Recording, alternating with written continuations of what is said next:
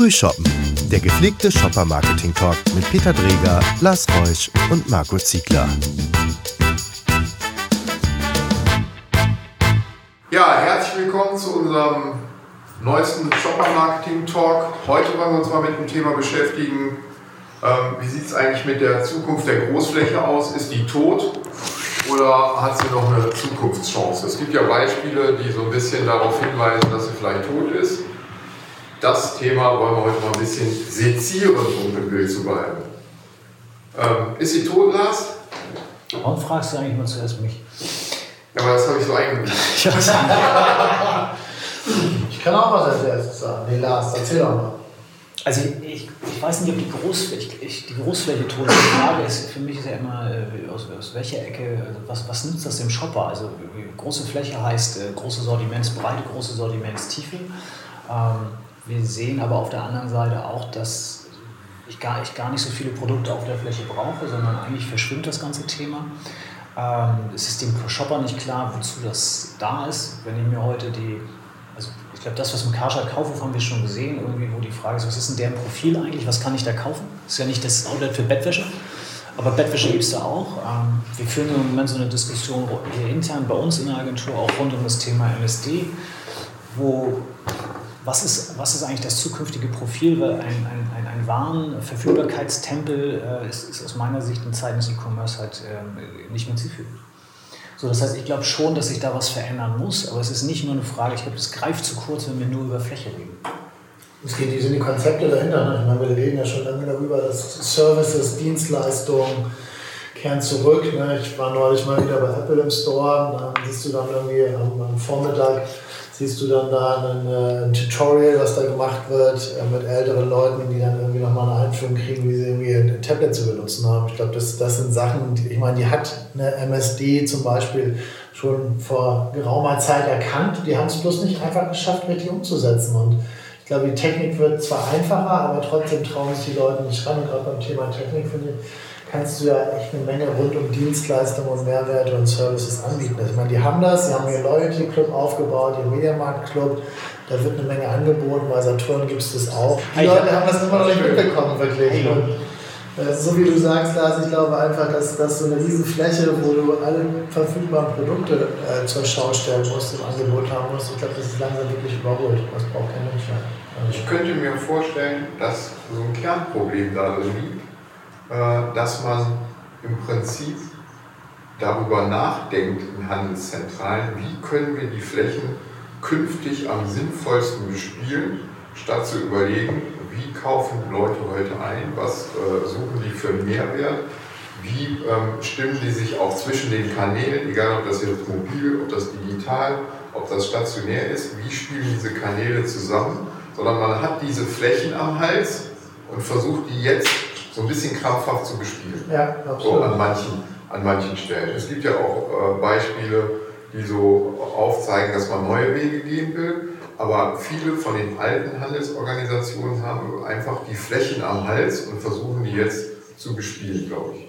Und äh, allein dadurch, dass ich ähm, eine Umkleidekabine reinmache, die digital vernetzt ist, ist es noch kein erfolgreicher Store sondern ich muss mich viel intensiver mit dem Einkaufsverhalten und eben diesen Mehrwerten sind des Services. Ist was, was macht das Erlebnis vor Ort aus? Ich glaube, wichtig ist, dass du einfach wenn man, also die Kunden, den Kunden fragst, was möchte er denn haben? Und dass man natürlich vieles davon noch in die Tonne treten kann, der ist klar, weil das vielleicht nicht äh, utopische Sachen dabei, so nicht realisierbare Sachen, aber ich glaube, ganz einfache Sachen.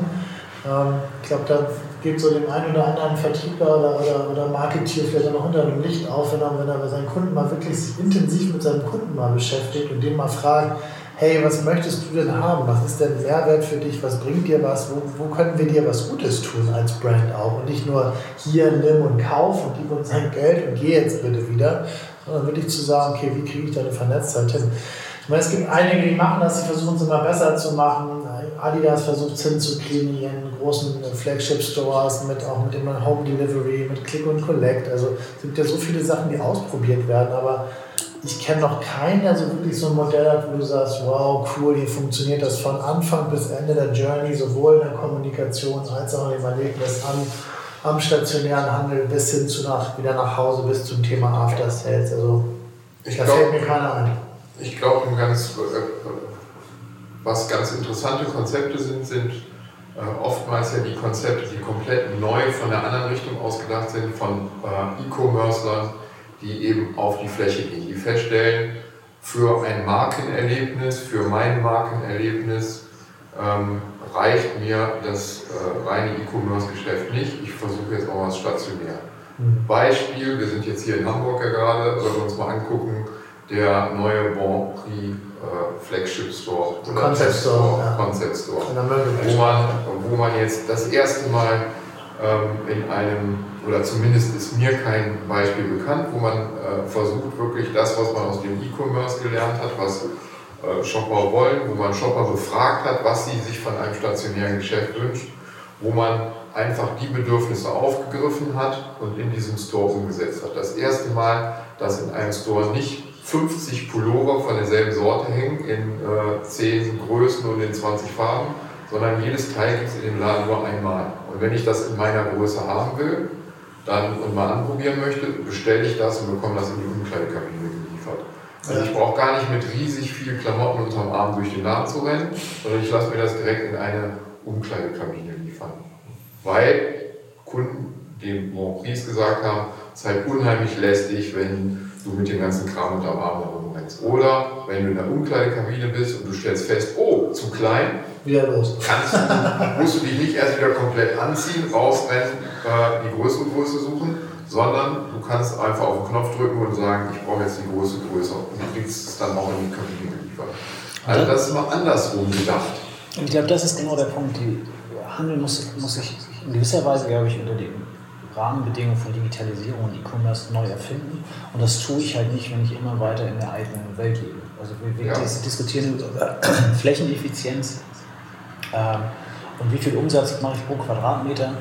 Ähm, und ich glaube einfach, der, der, der Customer- oder Shopper-Journey-Zeitalter kann es nicht darum gehen, wie viel verkauft mein Store, sondern wie viel verdiene ich mit meinen Kunden.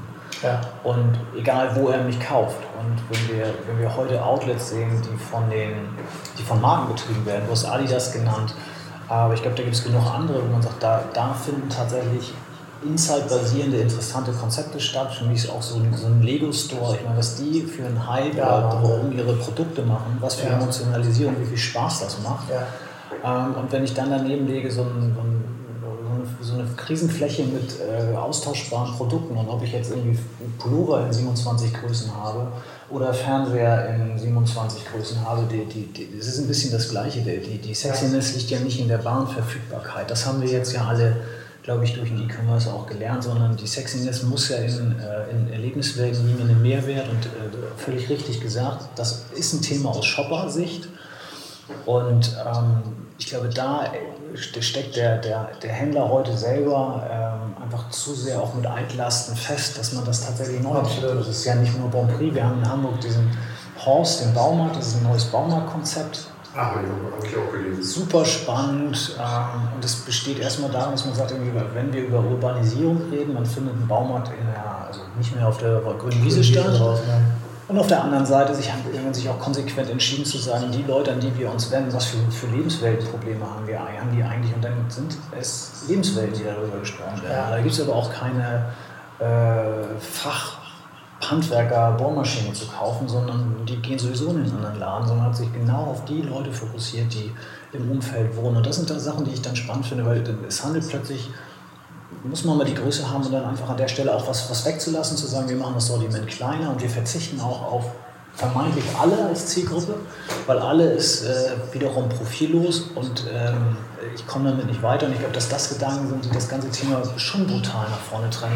Da ist Platz für Handel und das sind dann vielleicht nicht die Flächen, sondern die Fläche ist vielleicht ein Zeichen dafür, dass man da tatsächlich in einem alten gedanklichen äh, Modell festhängt und das Thema nicht neu denken kann.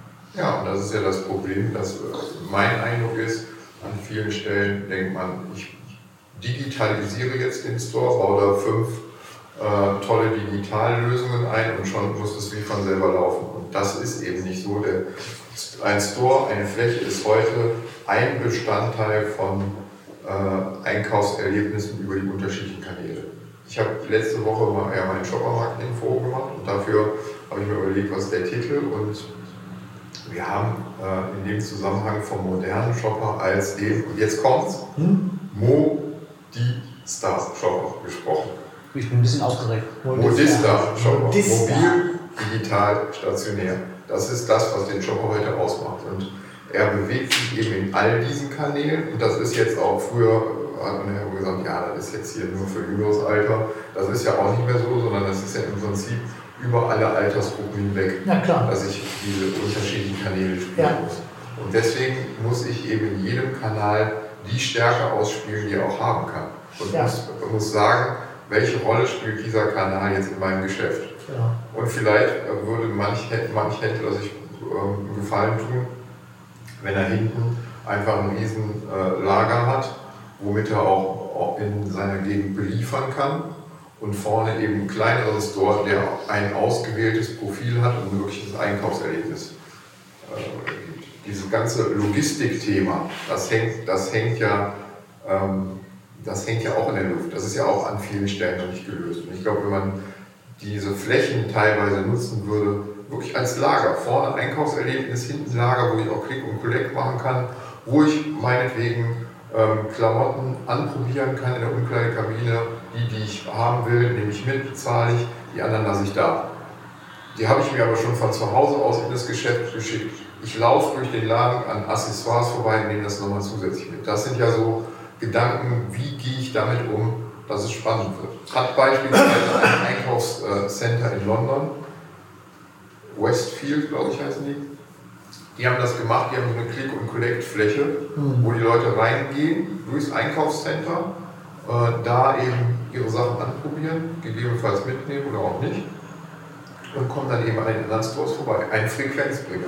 So kann man ja auch denken.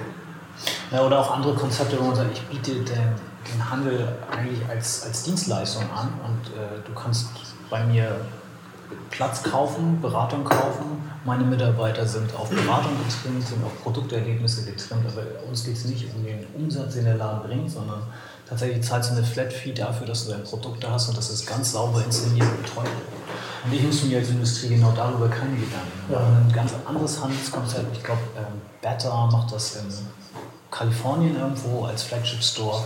Und ähm, die Serie sagen selber von sich, dass ist für, den, für die Industrie sind wir 50 Prozent billiger, als wenn sie selber machen würden. Ähm, und der, der Verkauf funktioniert hinten mal über E-Commerce, allerdings dort mit einem ganz klaren Argument, ähm, was, was nicht Preis ist, sondern tatsächlich was Beratung war ja. und Produkterlebnis war. Und ich glaube, das sind so, das sind, glaube ich, so, so, so Konzepte, wo man sagt, das, wir müssen das anders denken, damit es den Leuten Spaß macht, weil sonst, ähm, sonst kommen die nicht mehr. Weil wenn, wenn es nur noch um Preis tatsächlich geht, dann kann ich es tatsächlich im E-Commerce auch einfacher machen. Das Einzige, was mich da ein bisschen, da muss ich halt einen Tag drauf warten.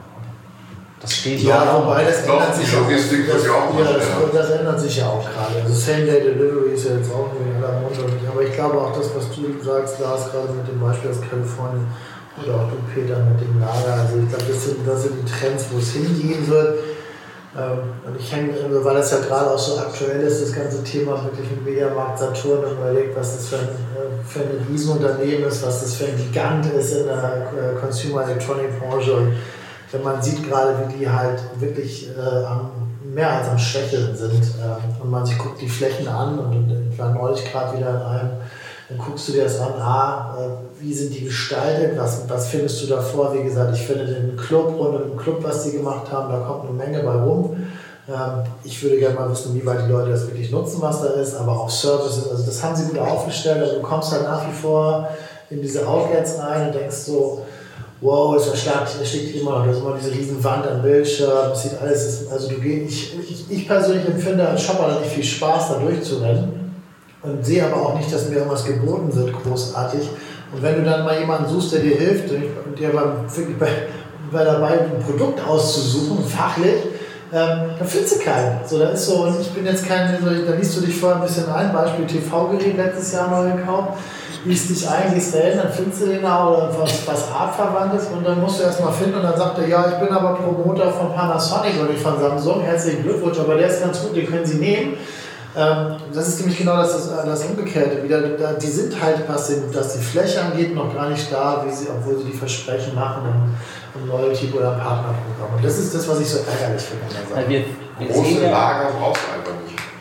Nee, wir sehen halt einfach nur, dass, dass auch dort nur Services rangeflanscht werden. Also es ist ja nicht so, dass das ganze Konzept neu gedacht wird, sondern es wird im Grunde genommen versucht, an den altbekannten Schrauben zu drehen. Ja, wir genau. machen ein bisschen, flanschen noch ein bisschen äh, Service ran mit Click and Collect.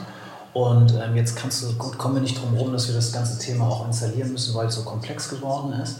Aber tatsächlich zu sagen, was, was brauche ich eigentlich, was braucht der Shopper eigentlich? Und das baue ich darum. Und ich bin absolut dabei, dass ich mehr Lagerflächen brauche, um die Logistik zu leisten, als äh, 200 USB-Sticks äh, an der Tego-Wand vorzustellen. Ähm, weil das ist jetzt kein, ist kein High-Interest-Artikel, sondern das, äh, das nehme ich einfach so mit.